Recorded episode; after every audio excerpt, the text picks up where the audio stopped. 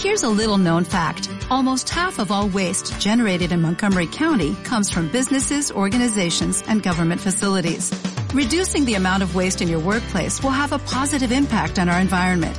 It can also save you money on your disposal costs. Reducing waste and recycling at your business is easy to do and is the law in Montgomery County. Make it your business to recycle right. Learn more at montgomerycountymd.gov slash recycle right or call 311.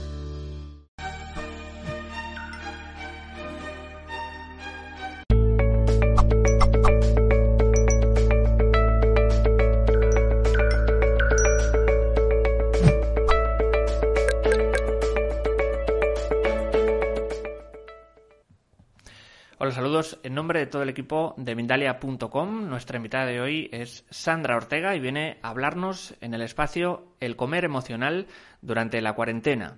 Sandra Ortega es naturópata y técnico en dietética y nutrición. Se dedica a ofrecer asesoría sobre alimentación a personas que tienen problemas con la comida a nivel emocional o que sufren de algún trastorno de la alimentación.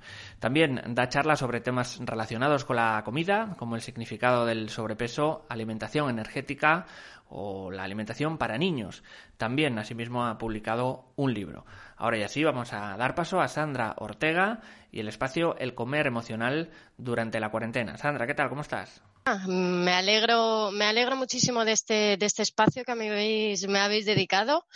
¿Vale? Tengo, pues eso, media horita para ofreceros un poquito propuestas que he planteado, ¿vale? Que además, pues me alegro mucho de, de poder hacerlo, ¿vale? Porque además tengo yo ahora mismo pacientes que pues están un poco desesperados con esta cuarentena, ¿vale? Entonces, ¿qué es lo que yo he planteado para eh, pues esta situación que estamos, que estamos viviendo de estar en casa, de estar metidos en casa, pues eh, algunos sin trabajo, mmm, sin saber exactamente qué hacer y demás? Pues mirad, la cuarentena, yo una de las cosas que, que me he dado cuenta es que es una manera de descubrir si realmente tenemos comer emocional nocivo, ¿vale? Porque al fin y al cabo el comer pues siempre va a tener algo de emocional, ¿vale? Siempre tiene una parte cultural, siempre tiene una parte un poquito más mmm, placentera, ¿vale? Pero también tiene parte emocional. Lo que pasa es que hay gente que lo deriva a, pues, mmm, un comer emocional que es más dañino, ¿vale? Y durante esta cuarentena, pues se puede descubrir si realmente eh, nos hace daño o no. ¿Vale? ¿Y eso cómo se descubre? Pues muchas veces yo me doy cuenta en consulta cuando yo propongo una dieta, una forma de alimentarse diferente y demás a mis pacientes, mucha gente me dice excusas como, pues es que Sandra, ojo, es que yo no tengo tiempo para cocinar, es que no tengo tiempo para, ir a comprar la comida, o es que tengo mucho estrés en el trabajo, o es que estoy súper agobiada o agobiado, un montón de excusas que ahora, durante la cuarentena, obviamente, pues mmm, podemos evitarlas y podemos hacer un análisis y descubrir que realmente si estamos en casa y seguimos teniendo problemas con la comida, es que realmente tenemos un comer emocional que no nos está haciendo bien, ¿vale? Porque ya no hay ese tipo de excusas, ya tenéis tiempo para cocinar, para comprar y para hacer mmm, piruetas en el aire. tenéis tiempo para todo, ¿vale? Y entonces aquí se dividen en dos grupos de personas, ¿vale? Las personas que con la cuarentena pues eh, les ha venido muy bien esta situación para poder comer mejor, para cuidarse, para hacer ejercicio, para tener tiempo para muchas otras cosas, ¿eh? Y las personas que, sin embargo, les ha venido incluso peor, ¿vale? Esta cuarentena, porque se han estresado más, porque mmm, están en casa, no saben qué hacer y les da por picar, por comer peor, ¿vale? Entonces, yo siempre, y además lo propongo en el libro que escribí, ¿vale? El, el libro Yo dietista típica confieso, yo siempre trabajo mucho con la pirámide de Maslow, ¿vale? Entonces, en la pirámide de Maslow, las personas que en esta cuarentena pues se les está dando mucho mejor comer, es porque posiblemente la alimentación la tengan en el escalón o en uno de los escalones más bajitos, ¿vale? Eso significa, esta pirámide trata de las necesidades humanas, ¿vale? Entonces, las que están más abajo son las más prioritarias y las más, digamos, superficiales, ¿de acuerdo? Entonces, ese tipo de pirámides, ¿eh? Ese tipo de pirámides eh, o sea, de, escalones, perdonar, eh, son como mucho más objetivos y mucho más fáciles de tratar a la hora de trabajar el comer emocional. Por ejemplo, si tú tienes un problema de que no tienes tiempo para cocinar, es porque estás en un escalón bajito, porque realmente es falta de tiempo, falta de, mm, una, manera de, hacer las cosas, de tiempo y demás, y el tiempo siempre se puede sacar de algún sitio, ¿vale? o problemas en el trabajo, ya estaría en un escalón de, pues, por ejemplo, el escalón de la sociedad o de la seguridad y demás. Ese escalón también se puede trabajar. Se puede trabajar, pues, qué problemas hay en el trabajo, qué problemas tienes a la hora de, de relacionarte con tus compañeros o con los amigos o con la familia. Sin embargo, las personas que tienen un problema más grave y que ahora mismo en cuarentena están un poco mm, pasándolo más mm, regular, ¿eh? es posible que la comida la tengan colocada en la parte alta de la pirámide de Maslow, es decir, en la identificación ¿eh? con la comida. Es decir, necesito la comida para todo, por todo, siempre estoy pensando en la comida y tengo ahí el run run continuo de eh, comer de una manera, de comer de otra, de ansiedad, de estrés y ni siquiera estar en cuarentena y tener todo el tiempo del mundo para mí me va a ayudar, ¿vale? Entonces podemos hacer ese análisis. Eso para empezar. Luego había planteado, chicos y chicas, había planteado una rutina así un poquillo, pues, pues para que entendáis y para que, que os pueda ayudar en estas semanas que posiblemente nos queden todavía, ¿vale? Una rutina en cuanto a alimentación, en cuanto a deporte, en cuanto a actividades que podamos hacer durante estos días, ¿vale? Yo me he basado un poquito, aunque es cierto que es un poco general, porque hay de todo en esta vida, hay todo tipo de personas, pero me he basado en el ciclo circadiano. Y es que el cuerpo tiene una manera de funcionar según las horas del día y eh, tiene una forma de trabajar, ¿vale? Entonces, por ejemplo, yo he planteado que la mejor hora para despertarse, quitando pues que siempre hay personas más diurnas y siempre hay personas más nocturnas.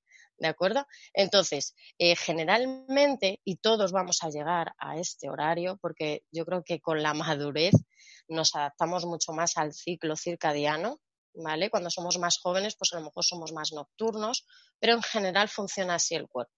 Sobre las siete, siete y media es la mejor hora para despertarse, porque ya la melatonina ha llegado a su fin de secreción y ya es muy buena hora para levantarse, desayunar.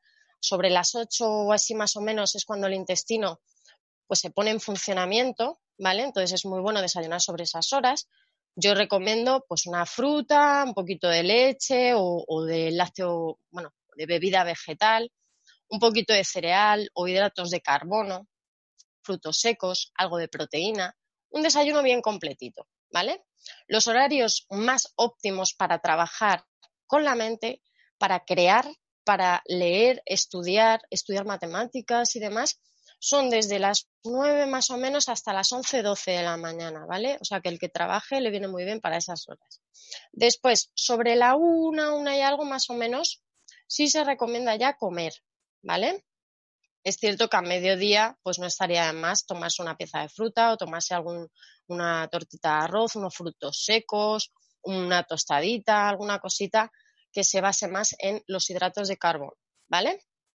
Los frutos secos, un poquito de grasa también. Y para el cerebro si estáis trabajando mucho. ¿De acuerdo? Además es importante que metáis vitamina D, porque nos está dando el sol cero, ¿vale? Entonces es importante que comamos alimentos ricos en vitamina D y calcio. ¿Vale? Pescado, pescado azul sobre todo, frutos secos, soja, legumbres bien, eh, quesos, lácteos, todo ese tipo de alimentos tienen mucha vitamina D, ¿vale? Sobre la una, una y media hemos dicho, comeríamos. Sobre las tres, el que tenga, pues no sé, tenga costumbre de echar siesta es la mejor hora, ¿vale? De tres a tres y media, más o menos.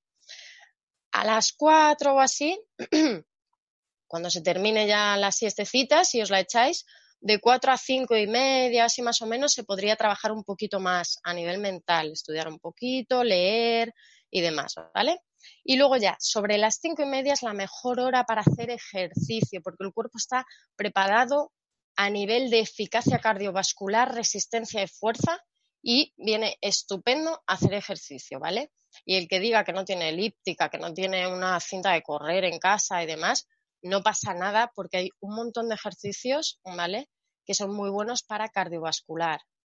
Tenéis tablas, tenéis sentadillas, tenéis un montón de, ejercicios que os vienen muy bien, ¿vale? ¿Qué más? A partir de las seis, seis y media, ya pues empieza a bajar un poquito, o sea, empieza empieza a bajar un poquito ya lo que es el, eh, eh, la mentalidad como para estar concentrado y para estar estudiando y haciendo actividades más mentales, ¿vale? Se puede tomar uno una, un pie de media tarde, ya no fruta, yo por lo menos recomiendo ya tirar más a proteínas, frutitos secos, una tortita de arroz con un poquito de aguacate, una cosita más suave con alguna infusión, que siempre viene bien, ¿vale? Para recuperar líquidos, sí, pues hemos hecho ejercicio o, lo que sea, o para relajar un poquito, ¿vale? A partir de las 8, ¿eh? la serotonina ya empieza eh, a subir, ya empieza la melatonina a empezar a funcionar, ya no es buena hora para estar estudiando ni para hacer ejercicios mentales, ¿vale? Ya el cuerpo está mucho más relajado. Yo recomiendo empezar a hacer la cenita ¿eh? y cenar sobre las ocho y media o así para personas españolas o personas que estén en la zona de Europa, para la gente que está a lo mejor en, otra zona, en Latinoamérica y demás, pues ya dependiendo también de sus horarios, del tiempo que hace allí, que tienen otra temporada ahora, ¿vale? Pero es muy buena hora comer antes de las nueve. ¿Por qué? Porque la glucosa se absorbe muchísimo peor a partir de las nueve de la noche. Y yo diría incluso antes, ¿vale? Pero el metabolismo es muchísimo más lento y es mucho mejor tomar alimentos ricos en proteína, grasa y sobre todo verduritas, ¿vale? En la comida, hidratos de carbono, por lo menos 3, 4 días a la semana, legumbres, arroz integral, siempre cereal y alguna poquita de verdura, ¿vale? Ya sea cruda o un poquito más cocinada. Y por las noches, muy ligera la cena, proteínas, grasitas ¿eh? y verduras. Y algo muy ligero y más o menos sobre las 11, como muy tarde, a la camita. ¿Vale? Yo creo que es una buena manera de llevar la vida ahora, sobre todo en cuarentena, e intentar, para cuando volváis otra vez a la rutina normal, intentar mantenerlo lo máximo posible porque el cuerpo lo va a agradecer.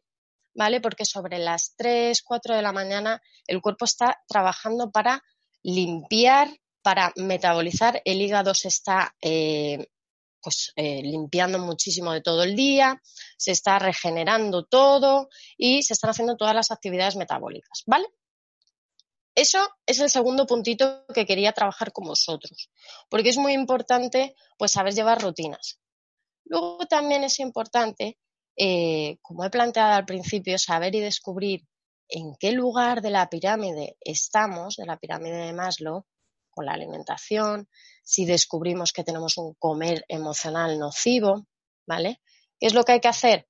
Pues hay que trabajar las personas que ahora mismo estén en, esa situación en la que dicen, jope, uff, es que esto a mí me ha venido estupendamente porque me he parado, estoy cocinando, estoy comiendo estupendamente, estoy pasando tiempo con mi familia, estoy relacionándome y demás. Esas personas, si antes de este confinamiento tenían problemas con la comida, lo que tienen que hacer o lo que yo recomiendo que hagan es que trabajen y se hagan preguntas del tipo de dónde puede venir esta ansiedad, si tengo problemas con la familia, si tengo problemas con el trabajo, todo eso, saber eh, enfocarlo, preguntarse qué tipos de alimentos son los que les pide el cuerpo cuando, cuando tienen este tipo de problemas, porque no es lo mismo que tu cuerpo te pida dulces a que tu cuerpo te pida salados, por decir un ejemplo, porque es algo que, se ve muy claramente, ¿vale? Generalmente los dulces los tomamos cuando eh, lo que queremos es evadirnos del problema y distanciarnos un poquito. ¿eh? Y bueno, con dulces me refiero a bollería, chocolates, golosinas, bebidas gaseosas, alcoholes, Incluso el tabaco, aunque no es un alimento, sí que es cierto que tiene una energía muy expansiva y muy distanciadora, digamos, de, los problemas, ¿vale? Y luego las personas, o en general todos siempre picamos de una cosa o de otra, ¿vale? eh, que tiran más por el salado, por lo sabroso, por lo concentrado, tipo snacks salados, tipo eh, pues mm, alimentos más horneados, más calientes, más grasosos, pues tipo carnes rojas, eh, embutidos, quesos, todo ese tipo de comida, ¿vale? Lo que va eh, es ayudarnos, y pongo comillas porque generalmente no nos ayuda nada de esto, ¿vale? Lo que pasa que vamos a los extremos y hay que mantener un equilibrio. Entonces, ¿qué es lo que pasa con este tipo de alimentos? Que nos construimos un muro ante, ante los problemas que tenemos, ¿vale? Nos construimos un muro para protegernos y eso lo que va a hacer es que evitemos enfrentarnos a los problemas, ¿vale? Entonces hay que intentar equilibrar la alimentación, no irnos ni a lo salado ni a lo dulce, irnos al término medio, que siempre va a ser pues todo lo que sean cereales integrales, todo lo que sean frutos secos, pescados, carnes blancas, por ser generalista, ¿eh? por ser, por ser un poquito, ¿vale? Si, si, si fuéramos a lo equilibrado al 100%, sí que es cierto que sería una alimentación mucho más estricta, pero hay que intentar equilibrar. Eh, pues todo, todo lo que son eh, edulcorantes que sean naturales, ¿vale? Tipo melazas o, el sirope de agave, por ejemplo. Eh, la miel es un poquito más expansiva, pero podría entrar, ¿vale? Porque tiene muchos nutrientes. Decirnos un poquito al término medio. Las verduras siempre nos van a venir bien, dependiendo de la época, pues de una manera cocinadas o de otra. ¿De acuerdo? Intentar trabajar todo eso. Y las personas que ahora mismo, que yo mm, ojalá que pueda ayudarles en lo que sea, si pues algún paciente que me esté viendo ahora o algún amigo, compañero, quien sea, tiene algún problema ahora mismo en esta época con el tema del comer, generalmente haceros una pregunta. Y la pregunta es, ¿cómo por qué me aburro? Porque esa pregunta está, está muy bien preguntarla porque generalmente es lo que suele pasar cuando una persona se queda sola en casa. Si es que se queda sola o con su pareja o con, con su familia, lo que sea, pero estamos, estamos encerrados. Quieras que no, es una limitación de nuestra libertad y hay que, hay que trabajar con ello. Toca, pues hay que hacerlo, ¿vale? Hay que adaptarse a todos los obstáculos que nos pasen, siempre son buenos para algo, ¿vale? Y en este caso es para aprender qué es lo que pasa aquí con el comer emocional. Si va mal con eso, la pregunta es, para empezar, si realmente os aburrís en casa. Porque normalmente la gente que se aburre es porque pues a lo mejor hasta ahora lo que ha tenido es una rutina muy estricta, muy marcada, que apenas le ha dejado tiempo para, para plantearse actividades, ¿eh? Eh, pues yo qué sé, mm, preguntaros qué es lo que realmente queréis hacer, que ahora podéis hacerlo, ¿vale? Quitando pues salir fuera, pero sí se pueden hacer un montón de, casa, de cosas en casa, tipo pues leer, eh, hacerse alguna actividad en manualidades, ¿eh? hacer algo creativo, dibujar, pintar, colorear mandalas, que es muy relajante, ver alguna serie, ver alguna película, comentarla, eh, yo qué sé, un montón, un montón de actividades, juegos de mesa, que están casi olvidados. Hay que jugar un poquito más con las manos, trabajar con las manos, ¿vale? Incluso escribir. Entonces, todo ese tipo de cosas se lo pueden plantear las personas que ahora mismo están teniendo problemas con el comer emocional sobre todo trabajar el comer consciente, que lo hacemos muy poquito en el día a día. Comemos como si formara parte de cualquier cosa hay que dar gracias de que tenemos comida cada día, ¿eh? De que podemos ir abajo al, al, al mercado y comprar lo que nos parezca. En general, todos tenemos, digo yo, un mínimo de alimentación, ¿vale? Y de, y de productos que podemos consumir. Entonces, todo eso hay que disfrutarlo, hay que saborearlo, hay que saber qué textura tienen, trabajar un poquito.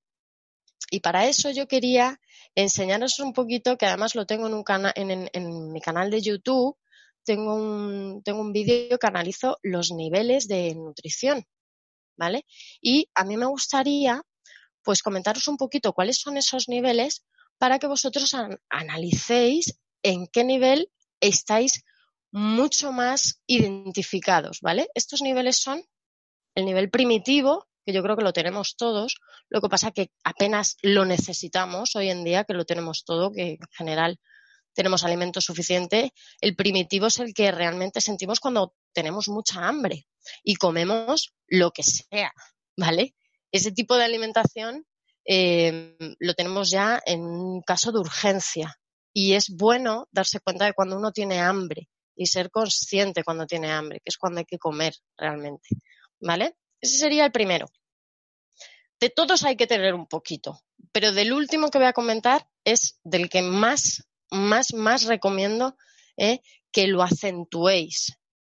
El segundo sería el sensorial, que es un poquito, pues todas estas personas que les encanta sentir el sabor, la textura del alimento, mm, cómo huele, eh, preparar bien las comidas, que, sepan bien, que se, que se perciban bien por los ojos, visualmente y demás. ¿Vale? Eso es muy importante tenerlo. Hay gente que no se preocupa apenas por este tipo de nutrición. El comer emocional, que ya lo conocéis, ¿vale? Se guía por las emociones, sobre todo platos de la infancia para recordar recuerdos del pasado con la familia. Además, eso también es muy importante, pero siempre de una manera positiva. Luego tenemos el comer inteligente, que se fija mucho en las calorías, en los nutrientes. Es como mucho más cuadriculado, ¿vale? Y de ese hay que tener, entre comillas, un poquito sí, pero mucho es un poco eh, contraproducente, ¿vale? La comida es un arte, es una manera de disfrutar, no de exigirse ni de control, ni de cálculos, ni nada. Después tendríamos el social, que es un poquito más pues comprometido con lo que son los productos locales, con no hacer daño al medio ambiente, con concentrarse en lo que es más natural, en, pues sobre todo alimentos muy sanos de, de, la localidad, de la zona, de la temporada y demás, ¿vale? Tenemos el ideológico que se basa más en las ideologías, obviamente, ¿vale? En religiones, en dietas, ¿vale? Lo que diga tal o me fijo en, en este tipo de alimentación o el veganismo, por ejemplo, es una forma de vida, ¿vale? ¿Eh? Entonces, ese tipo de alimentación, de alimentación es ideológica. Y por último, está el tipo de alimentación libre, que es aquel que disfruta cada alimento, que come lo que le apetece en el momento que le apetezca. ¿Vale? Si hoy me apetece una hamburguesa, me la como y disfruto de la hamburguesa. No me siento culpable, no me siento mal. En general tiene una base sana, pero siempre se pueden dar un caprichito y disfrutarlo. Y ese hay que fijarse bien, porque cuando una persona disfruta comiendo, ¿eh? disfruta comiendo y come sano, es que está muy equilibrado, ¿vale? Y entonces, todo este tipo de niveles es bueno tener un poquito de cada uno, pero siempre tenernos equilibrados, ¿vale? Si tenemos mucho del inteligente, del intelectual, es que hay cierto tipo de obsesión, ¿vale? Porque además, si os preguntáis una cosita, a mí me parece muy interesante, es que nuestra manera de comer nos define muchísimo cómo somos, cómo nos comportamos, cómo trabajamos, cómo nos relacionamos con la gente, ¿vale? Influye mucho. La gente que come con ansiedad, la gente que come muy lento, muy relajado, que tarda mil horas en acabar de comer, la gente que come estresado o la gente que come mm, abocados grandes sin masticar, sin tragar, sin tragar la vida, sin asimilar la vida o los alimentos. Al fin y al cabo, los alimentos son vida que nos estamos comiendo, estamos gestionando de ciertas maneras. De ahí vienen todo tipo de patologías a nivel intestinal, a nivel de estómago, a nivel de esófago, ¿eh? todo tipo de patologías que están, todo, todo, todo lo que es el sistema digestivo, ¿eh? están provocados por una falta de asimilación, de, tragar la vida, de entender y asimilar problemas, ¿eh? de quererlos eh, solventar o no. Y entonces salen este tipo de problemas y de enfermedades. ¿De acuerdo? Entonces, yo quería plantearos eso y también, por último, quería pues comentaros un poquito el tema de la soledad. Hay que afrontar la soledad, el que le haya tocado pasar toda esta cuarentena solo porque vive solo o sola, ¿vale? Aliaros a vuestra soledad, ¿vale? Si os cuesta estar solos y sois de estas personas que les gusta salir, relacionarse, estar con amigos cada dos por tres, aprovechar este momento para estar con vosotros mismos y aprender qué es lo que realmente os puede ayudar. Porque una persona que generalmente no, no puede estar sola porque tiene algún problema consigo mismo, ¿vale? Entonces eso hay que preguntárselo, hay que aprovechar vosotros que podéis a ver, yo también puedo, ¿vale? Lo que pasa es que es mucho más fácil hacer un comer consciente cuando no estás solo, aprovechar eh, esa situación, poneros música, plantearos situaciones, metas, objetivos ahora también para este verano, ¿vale? Como si estuviéramos en año nuevo. Si esto es, esto es como volver a nacer. Cuando salgamos va a ser como otro mundo nuevo. va a estar muchísimo más limpio. Eh, yo creo que hasta vamos a conseguir algo que no se había conseguido hasta ahora y yo creo que las enfermedades a nivel respiratorio van a mejorar muchísimo a nivel mundial. O sea que hay muchas cosas que sacamos buenas de esto, ¿vale? Entonces, plantearos objetivos para antes del verano, para con vuestro peso, para con vuestra salud, metas, objetivos, ¿eh? y plantearlos en serio. ¿Qué es lo que queréis hacer? cómo queréis hacerlo, cómo queréis plantearlo, ¿eh? y trabajar con los alimentos que ahora mismo son pues tabú para vosotros, tenerlos en casa. Intentar probar a tenerlos de vez en cuando en casa. Eh, suena muy absurdo, ¿vale? Pero incluso tener una conversación con ese alimento ayuda muchísimo, ¿vale? Aunque salga de aquí, si es que sale todo de aquí, las respuestas las tenemos nosotros pero para, para poder llegar a ese, esa conexión y esa, esa, ese trabajo emocional, hay veces que hay que crearse a un personaje externo. Y si tiene que ser un donut, pues que sea un donut. ¿Por qué no? Y hablar y preguntar por qué eh, necesito comer este tipo de alimento, en qué me ayuda, si realmente me ayuda. ¿eh? Tenemos tiempo para un montón de reflexiones ahora es nuestro momento porque yo creo que hasta dentro de unos cuantos años o hasta dentro de un siglo no va a volver a ocurrir una cosa así. ¿Vale? Entonces hay que, hay que aprovechar esta, esta situación y, disfrutarla y adaptarse a este, a este tipo de, problemas, obstáculos que nos vienen, que es que no son problemas, son situaciones y circunstancias de la vida. Podéis elegir o podemos elegir entre tener miedo o podemos elegir entre disfrutar de ello, abrazar esta situación y mm, llevar nuestra vida como buenamente podemos. ¿eh? Disfrutarla y aprovecharla. ¿Vale? Entonces, hacer todo este tipo de cositas siempre nos va a ayudar con el comer emocional. Una buena rutina de trabajo con ejercicios físicos siempre pues mucho mejor por la tarde, ¿vale?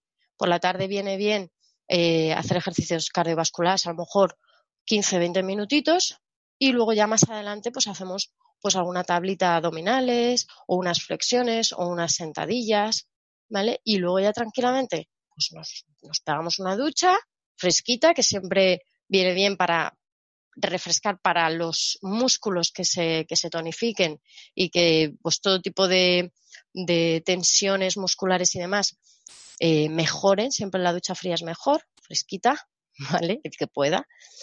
Y después, pues ya, a partir de las 8 o así, pues ya cenar, estar relajada, hacer actividades mucho más relajadas. Porque es cierto que hay gente que me ha estado comentando que se le ha tergiversado el horario, ¿vale? Y que ahora pues le cuesta mucho más dormir, que no se relaja, que a lo mejor se levanta en mitad de la noche. Si se mantiene una rutina más o menos estructurada, no tiene por qué haber ningún problema, ¿vale? Y el que sea más sociable, pues eh, hacer un par de llamaditas al día, algún amigo, algún familiar, tener una conversación, una charla, relajarse y demás, ¿vale? Ese tipo de actividades, hacer el trabajo interior de donde colocamos la comida en la pirámide nutricional ¿eh? y sobre todo también en cuanto a alimentación, que se me ha olvidado comentaros, es cierto que hay que comer alimentos ricos en vitamina D, pero también para las personas que tienen estrés, que, están más agobiadas y les cuesta dormir y demás, alimentos ricos en triptófano y que suban la melatonina, ¿vale? Que pues tenemos también legumbres, tenemos todo tipo de frutos secos, tenemos eh, alimentos ricos en grasa vegetal, ¿vale? Que eso siempre la gente a veces se olvida de que pues un aguacate o, también el, tofu, eh, la soja, legumbre, la soja tenemos, tenemos por ejemplo el pavo, las carnes blancas, pavo, pollo, eh, incluso carne de caza, el que coma carne, ¿vale? para las personas que sean más vegetarianas o veganas siempre van a tirar de pues lácteos, de semillas, semillas de girasol, semillas de calabaza. Todo ese tipo de alimentos vienen muy bien para este para esta situación, ¿vale? Para que alimentemos a nuestro cuerpo de nutrientes que ahora mismo nos pueden estar faltando. ¿Eh? Calcio, subir un poquito, tomar, que solo toman mis padres de pequeños, hígado de bacalao, ¿vale? Hígado de de carne también se puede tomar, pero las, las, las capsulitas de, de hígado de bacalao pues se pueden comprar ahora mismo en herbolario, también vienen muy bien para los que estén bajitos de vitamina D, ¿vale? Perfecto. Y, nada, y en general todo ese tipo de alimentos a las horas que más o menos eh, convienen al cuerpo, ¿vale? No cenar muy tarde, no desayunar muy tarde, no juntar las comidas, ¿vale? Y comer tranquilo, relajado, sentadito ¿eh? y eh, trabajar sobre todo los niveles de nutrición, dónde está nuestro elemento, en nuestro problema emocional en la pirámide de Maslow ¿eh? y trabajar un poquito la soledad y abrazar esta situación a nivel de alimentación emocional. ¿Vale? Y yo creo que ya más o menos ha quedado claro. Ahora, si, si tenéis alguna duda, pues me podéis preguntar lo que, lo que necesitéis. Pues sí, Sandra, vamos a ir al eh, turno de preguntas. Muchísimas gracias por la conferencia, por la, toda la explicación, los conocimientos. Vamos a, ir al turno de preguntas, pero antes os vamos a, dejar con una información de Mindalia.com. Así que ahí va. Muy pronto en mindaliatelevisión.com, Colombia Espiritual, con numerosos especialistas de la espiritualidad colombiana del 24 al 26 de abril de 2020, conferencias gratuitas durante todos los días en el canal de YouTube de mindaliatelevisión.com. Apúntate ahora a los talleres y consultas de Colombia Espiritual. Más información al más 34 644 366 733 o en colombiaespiritual.mindalia.com.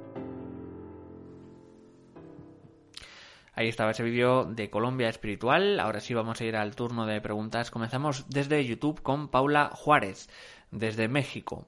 Nos dice, por momentos me da ansiedad eh, esto de comer. Eh, empezó después de que falleció mi madre, o sea, hace cuatro meses. ¿Qué me recomienda para empezar a sanar ya que tengo sobrepeso? Nos indica también, eh, tengo 49 años. Gracias. ¿El nombre es, John? Paula. Paula, ¿qué tal, Paula? Pues, pues bueno, normalmente cuando se, cuando se trabaja con una pérdida eh, de un familiar querido, eh, pues es cierto que hay que, pasar un duelo, que hay que pasar una, situación de, asimilación, de aceptación, ¿vale? Entonces, muchas veces, según, según la bioneuromoción, que es pues un tipo de técnica que funciona mucho y que trabaja también con este tipo de aspectos. Eh, el tema de las pérdidas influye mucho a la gente a nivel de sobrepeso. ¿Por qué? Porque hay veces que se gestiona eh, de una manera mm, más, como digamos, que duele más, que es más difícil, que estamos menos preparados para esa pérdida y lo que hace el cuerpo, el cuerpo siempre se va a defender. ¿Eh? ¿Y cómo se defiende generalmente? Acumulando grasa. Acumula grasa para protegernos, para hacernos más fuertes, para hacernos más impenetrables. Entonces nos da ese tipo de ansiedad. Eso puede ser una razón por la que pasa esto, ¿vale? pueden haber 200.000, pero es cierto que hay una conexión entre ese tipo de, problema, de situación, de situación, digamos, una pérdida familiar que nos, nos haga pues protegernos inconscientemente eh, de esa pérdida. ¿De acuerdo? Entonces, ¿qué alimentos pueden venir bien? Pues siempre alimentos que nos vayan a ayudar a nivel de ansiedad, que nos, que nos, que nos suban un poquito serotonina, que nos, que nos suban niveles de vitamina del grupo B, que siempre ayuda muchísimo eh, con los estados de ánimo y todo ese tipo de alimentos siempre vienen bien, pues por ejemplo los guisantes. Los guisantes son muy buenos para las depresiones, para la ansiedad, para los bajones de energía. Todo lo que sean cereales integrales y legumbres que tienen mucha vitamina B, vienen estupendamente. Además, son hidratos complejos que lo que van a hacer es subirnos el azúcar despacito para que el cerebro no nos pida azúcar instantáneo. ¿Vale? E intentar mantener una rutina un poquito estricta con la alimentación y trabajar a nivel emocional, Paula, esa pérdida. ¿Vale? Nos vamos eh, a Periscope con Diana Sainz 44. Nos dice, ¿esa pirámide en la que hablabas sigue siendo saludable? Vale, a ver, eh, eh, la pirámide de la que yo hablo es la pirámide de las necesidades humanas, de Maslow, ¿vale? Esa pirámide no es una pirámide nutricional, sino una pirámide que nos explica un poquito los escalones de las necesidades que, solemos tener. Entonces se, utiliza para, para, problemas emocionales, para trabajo, para cualquier tipo de problema que tengamos, podemos utilizar esta, esta pirámide. Entonces yo la utilizo con la alimentación porque generalmente cuando una persona se identifica con la comida, es decir, no para de pensar en comer continuamente y todos los planes y todos, todo, todo lo que hace en su vida está relacionado con la comida. Ay, no puedo salir al cine porque es que van a comer palomitas y, yo me voy a poner tal y me da miedo y, y esta comida tal y cual y es que no quiero salir porque no sé qué. Ese tipo de personas se identifican con la comida, ¿vale? Y tienen un problema importante de comer emocional. Y esa es la cumbre de la pirámide de Maslow, que es la identificación y la autorrealización, ¿vale? Entonces ahí me gusta trabajar con eso para saber en qué nivel está la persona con la que yo estoy tratando. Y me gusta que la utilicéis vosotros para que lo descubráis también y poder trabajar en ello, ¿vale? Pero no es una pirámide nutricional y sí es muy útil. Continuamos eh, desde YouTube con Evelyn desde Brasil. Nos dice, ¿recomiendas ayuno intermitente? Eh, mira, curiosamente estuve hablando ayer con mi hermana que pues se ha planteado hacer ahora mismo un, medio ayuno, digamos, el, eh, el jarabe de, arce para hacer estas semanitas que está sola en casa y quiere aprovechar para limpiarse un poco. Pues está claro que hay personas a las que sí les recomiendo un ayuno intermitente porque es una limpieza muy buena. Ahora en cuarentena, si no tenéis ansiedad por comer y estáis relajados y obviamente no tenéis actividades intensas ni ninguna situación que os vaya a provocar estrés, yo creo que es un momento ideal para hacer un ayuno o para hacer alguna dieta limpiadora de frutas o de batidos o de cualquier cosita, ¿vale? Entonces viene bien para, personas que estén en sobrepeso ¿eh? y que no tengan carencias, digamos, a nivel de eh, nutrientes importantes tipo hierro o tipo alguna vitamina esencial que, esté un poquito más, más baja, minerales y demás, que estén en buenas condiciones. Personas que estén en bajo peso o delgaditas, eh, no lo recomiendo. ¿Vale? Solamente personas que tengan sobrepeso y que tengan cierta toxicidad en el cuerpo. ¿De acuerdo? Continuamos con E. Science de Colombia. Nos dice, ¿y a los que el estrés nos hace bajar de peso, qué podemos hacer? a ver, eh, eso sería lo lógico, ¿vale? que el estrés normalmente nos baje de peso porque a nivel de cortisol, el cortisol siempre cuando se segrega lo que hace es eh, ponernos en un momento de, alerta ¿eh? y al final pues sube la adrenalina también y nos hace bajar de peso. ¿Qué pasa? Que si esto pasa a largo plazo, generalmente se puede generar un sobrepeso. Pero hay personas que responden al cortisol y a este tipo de situaciones de estrés pues de una manera eh, más a nivel de un metabolismo muy alto y que bajan de peso continuamente. Entonces, este tipo de personas yo recomiendo que trabajéis meditación, que trabajéis actividades más relajantes, ¿vale? Y que metáis alimentos que os ayuden a relajar, tipo avena, alimentos con, parece una tontería, pero la cerveza tiene lúpulo y el lúpulo también es relajante. no, no penséis que os estoy diciendo que, que bebáis, pero es cierto que hay alimentos que relajan, ¿vale? Entonces, ese tipo de alimentos, comer tranquilos, relajados eh, y bajar alimentos que sean anorexígenos, como por ejemplo el café. Generalmente la gente que tiene el metabolismo muy alto bebe mucho café y come muy poquito. En general suelen ser fumadores, ¿vale? Toman alimentos que, alimentos y sustancias que son eh, anorexígenas y ayudan a ese metabolismo, a esa velocidad metabólica. Entonces, comer alimentos más ricos en grasa, muesli, cereales con frutos secos, ¿eh? comidas mm, grasa vegetal, ¿vale? Y legumbres, legumbres mezcladas con arroz, todo ese tipo de alimentos ayuda mucho a las personas, miel, ¿vale? Que, que tiene el metabolismo más, más rápido. Y luego comer un poquito más tarde que los demás, porque lo que ayuda es que el metabolismo se enlentece a partir, como he dicho, a partir de las 8 o 9 de la noche, ¿vale? Cambiar un poquito los horarios de, de las comidas, ¿vale? Vamos, eh, también nos dice Evelyn, ¿cuál es tu postura sobre el consumo de leche en cuanto a la absorción de calcio en relación a hojas verdes y su dificultad de digestión, sobre todo ahora con menos actividad física? Bueno, me gusta mucho esta pregunta. a ver, a mí yo trato con muchísima gente y generalmente eh, trabajo con personas que están acostumbradas a, tomar leche, lácteos y demás, entonces intento adaptarme porque yo creo que lo mejor para ayudar a la gente es poderme adaptar a su día a día y a sus rutinas. Que esté a favor de la leche en cuanto a la absorción de calcio, eh, obviamente sí que está, está probado científicamente que la absorción de calcio en la leche no es ni mucho menos eh, óptima, ¿vale? Entonces, eh, es cierto que es bastante nociva a nivel de mucosidad, genera mucha mucosidad, por lo tanto, en, constipados, en resfriados y, todo tipo de problemas respiratorios tampoco la recomendaría. Entonces, como tú bien dices, Evelyn, con frutos secos, secos, perdón, hojas verdes, semillas, eh, mm, pipas, semillas, eh, pescados, o sea, tienes un aporte de calcio, eh, algas, por favor.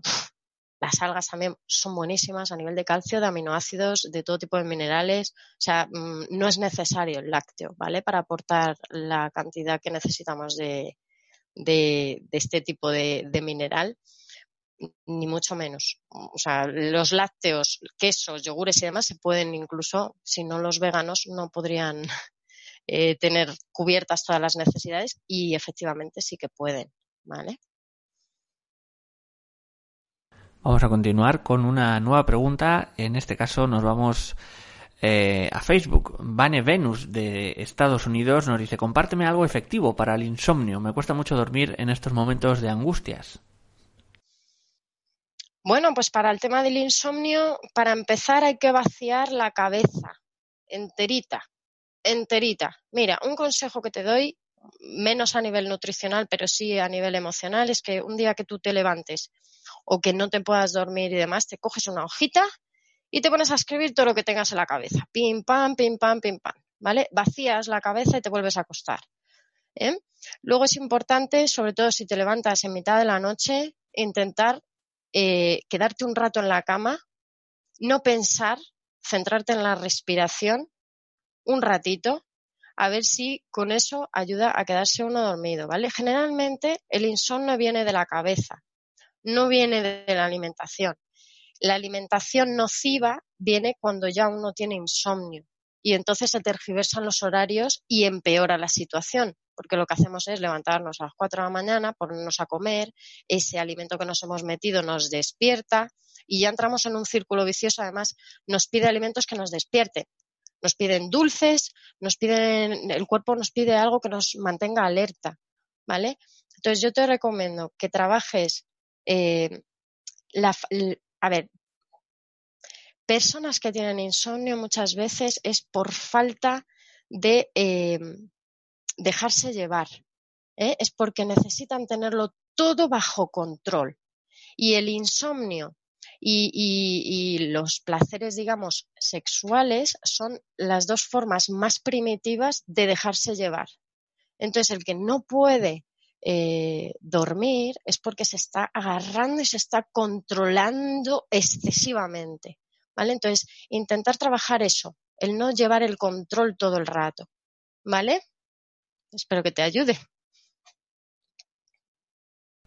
Nos vamos a, ir en este caso a mm, YouTube con Patricia Bebé. Nos dice, buenas tardes, me gustaría saber qué piensas de las verduras congeladas. Vale, pues mira, las verduras congeladas a mí me parecen estupendas a día de hoy. Obviamente es mucho mejor eh, pues vivir en una zona en la que mm, puedas conseguir todo tipo de verduras frescas, naturales, ecológicas y demás, pero hoy en día es cierto que tenemos más a mano generalmente, ¿vale? Porque si no tendríamos que ir a comprar todos los días la verdura y eso no es fácil para todos. Entonces, verduras congeladas y verduras eh, para microondas a mí me parecen bien. Sobre todo, incluso quitando lo que es que no nos vamos a meter en, análisis de qué es lo más nocivo y lo menos nocivo. El microondas obviamente tiene esas ondas que a lo mejor pues no son buenas para el cuerpo y para, para el organismo y demás, pero es que esto tampoco es bueno, ¿vale? Y todos llevamos uno puesto encima todos los días.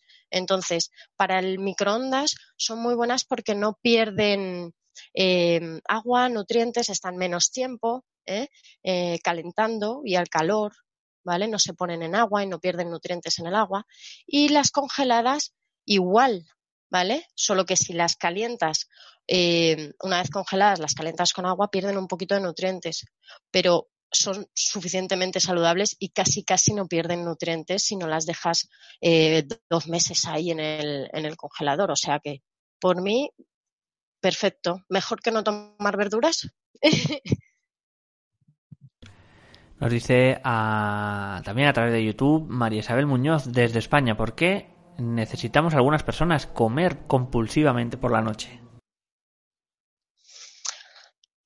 Mm, pues por muchísimas razones.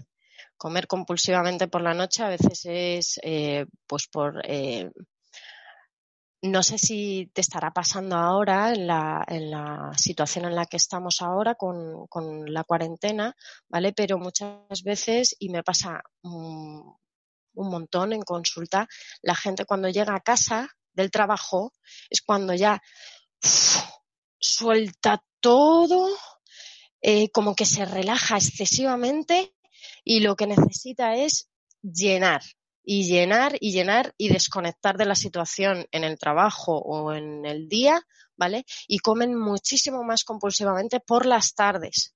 ¿eh? Eso se puede deber a que hay algún problema, algún obstáculo en nuestra rutina diaria de por la mañana, de nuestro trabajo, de nuestra situación económica, laboral, lo que sea que hagamos por las mañanas, ¿eh? que nos hace que por las tardes eh, intentemos defendernos compulsivamente sin saber gestionar nuestros problemas a nivel emocional ¿eh? con la comida. Es una manera de solapar los problemas que tenemos y se hace por las tardes, cuando estamos libres y por las noches. ¿Vale? Por las noches las personas que ya, pues a lo mejor se despiden de la familia, se van a la cama, lo que sea, ya están solos y ahí ya se pueden desahogar. ¿Vale? Yo creo que puede ser una razón bastante convincente. Dice desde YouTube 14, eh, bueno, Nick nos dice, ¿cómo sustituir realmente proteína natural? Gracias. ¿Cómo sustituir proteína natural? No sé a qué se refiere, no sé si se refiere a tomar suplementación.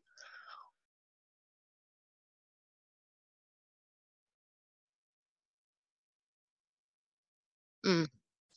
A ver, la proteína hay distintos tipos. Tenemos la proteína animal, tenemos la proteína vegetal, ¿vale? Y luego tenemos suplementación de proteínas o aminoácidos, ¿vale? Esenciales, no esenciales, de todo tipo, ¿vale? Entonces, a lo mejor lo que me pueden estar preguntando, 14, es que a lo mejor no quiere comer proteína animal y quiere tomar proteína vegetal, ¿vale? En proteínas vegetales tenemos el, eh, el tofu, tenemos proteína de soja, digamos, tenemos legumbre, que también tiene una parte proteica, tenemos el, digamos, un poquito el seitán, tiene parte proteica, porque al final es soja, tenemos el tempe, ¿vale? Tenemos pues todo tipo de hamburguesas vegetales que aunque también tienen hidratos de carbono, pues también se puede sacar de ahí. Los frutos secos también tienen proteína, ¿vale? Hay muchas verduras verdes que tienen proteína y que vienen muy bien para gente que hace deporte, espinacas, acelgas, brócoli, ¿vale? Todo tipo de semillas, pipas y semillas vienen muy bien. Y en cuanto a suplementación, pues también hay complejos eh, que vienen con todo tipo de, aminoácidos y batidos, ¿eh? que yo tiendo más a recomendar los batidos vegetales de proteína de guisante, proteína de soja, ¿vale? Mezcladitos siempre con cáscaras o con otro tipo de, pues eso, frutos secos y demás. Y es bastante completa la proteína vegetal, o sea que no, no sería necesario comer proteína animal ni mucho menos. Desde Facebook nos dice eh, Gabriela Villa de Argentina. Me gustaría saber qué hacer cuando estás muy desmotivada y lo canalizas con la comida. Vale, a ver, primero habría que enfocar y saber exactamente cuál es la razón por la que uno está desmotivado. ¿Vale? Eso para empezar, importantísimo. Hasta que no se encuentra el origen de un problema, no se va a saber tratar el problema. Entonces, lo primero que yo te recomiendo es que te escribas, te mires, te analices un poquito qué es lo que te desmotiva. Si es tu vida en general, si es tu relación eh, de pareja o familiar, si hay alguna persona que, con la que, pues yo qué sé, que te sientes, sientes o percibes que te hace la vida imposible. Todo eso habría que trabajar a ver dónde está el origen.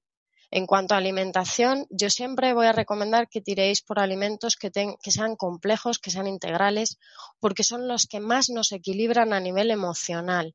¿Vale? Si nos vamos a los extremos, nos vamos a desequilibrar. Nos va a entrar miedo, dependencias, eh, nos va a entrar eh, muchísimo desequilibrio, bajones, subidas, ¿vale? Ese tipo de alimentos lo que hacen es empeorar la situación de, pues, de estar muy nervioso o de estar muy bajo de energía, ¿vale? Entonces, primero origen y luego, mientras tanto, alimentos integrales y ricos en hidratos de carbono complejos, con exceso de vitamina B1 o incluso un complejo de vitamina B1. ¿Vale? Azafrán también es muy bueno, se recomienda mucho, yo lo recomiendo mucho para los estados de ánimo, que es adaptógeno, ¿eh? y eh, pues trabajarlo poquito a poco sin agonizar y sin entrar en, pánico, ¿vale? Vamos a ir con una última pregunta. Nos dice desde Facebook Chio Meza Azurín de Perú. ¿Qué aporta a nuestra dieta los diferentes eh, tipos de aceites y cuál es más recomendable utilizar? ¿Oliva, coco, canela? Mm, vale, vale, los diferentes tipos de aceite. Obviamente, a ver, yo soy española. yo sabes cuál te voy a recomendar. Bueno, está comprobado y es bastante, es bastante nutritivo, muy equilibrador, muy sano utilizarlo todos los días, el aceite de oliva virgen extra. 100% sano para el cuerpo, para todo tipo de personas en general, ¿vale? Aceites vegetales, pues son, por ejemplo, tienes el de, tienes el de girasol, Tienes, tienes otro tipo de aceites, por ejemplo, el aceite de, mm, de, pues que tienes una variedad. A mí me gusta mucho, a mí me gusta mucho el aceite de coco, ¿vale? Lo que pasa es que el aceite de coco tiene grasas saturadas. Entonces, está muy bien, es muy útil, sobre todo para el nivel de trabajo muscular y de trabajo eh, mental, ¿vale? Porque tiene muchos omegas y porque trabaja muchísimo en, aminoácidos, en ácidos grasos de cadena corta, ¿vale? Entonces ayuda mucho eh, con, el tema del trabajo de fuerza, ¿vale? A nivel muscular. Y luego es buenísimo para el pelo. aquí lo tengo puesto. Eh, los aceites vegetales son más inestables, ¿vale? Son muy útiles también para aportar eh, omegas de tipo omega 6, ¿vale? Que viene bien a nivel cardiovascular, a nivel de tensión, ¿vale? Son muy, son muy útiles y eh, sobre todo pues el, aceite de oliva a mí es el que más recomendaría, sobre todo también para el tema del colesterol. Para gente que tenga problemas de colesterol, lo que va a ayudar es a bajar colesterol malo, subir colesterol bueno. ¿Vale? En general, sobre todo en crudo. Si queremos cocinar alimentos que son muy sabrosos y no queremos quitarles sabor, pues siempre voy a recomendar más aceites vegetales, tipo pues el de girasol, ¿vale? Pero siempre que sean lo más natural posible ¿eh? y eh, utilizarlo bien a tiempo y no cocinarlo durante mucho tiempo para que no se oxide, porque se oxida mucho más rápido que el aceite de oliva. ¿Vale? Pues este, eh, hemos llegado al final de la conferencia. Muchísimas gracias, Sandra, por toda esta información. Nos han visto, en, estoy viendo aquí, desde diferentes países, México, España, Estados Unidos, Uruguay, Argentina, Perú, Bolivia, Venezuela, también Francia. Antes de terminar, vamos a dar unos segundos a Sandra para que se despida de todos vosotros. Pues nada, para mí ha sido un placer, un placer estar aquí. Eh, espero haberos aclarado alguna, alguna duda, que os haya quedado claro pues, los consejillos que os he dado y os doy mucho ánimo, muchísimo apoyo desde aquí a todos los que estéis en esta situación y a todos los que estéis empezando, sobre todo, ¿vale? Que tenéis mi apoyo al 100%. Muchísimas, muchísimas gracias, Sandra. Ahora sí vamos a ir a finalizar el espacio recordándoos que Mindalia.com es una organización sin ánimo de lucro. Si queréis colaborar con nosotros, podéis agradecerlo dando me gusta debajo de este vídeo, comentándolo, también suscribiéndose a nuestras diferentes plataformas YouTube, Facebook, Instagram, Twitter, Twitch o Periscope. También, si queréis, podéis hacer una donación mediante nuestra cuenta de PayPal que encontraréis en nuestra página web www.mindalia.com. De esta forma hacéis que toda esta información, estas conferencias, directos, lleguen a más personas en todo el mundo y que se fomenten más charlas de este tipo con invitadas como Sandra, como invitadas como la de hoy. Muchísimas gracias y hasta la próxima conexión de Mindalia en directo.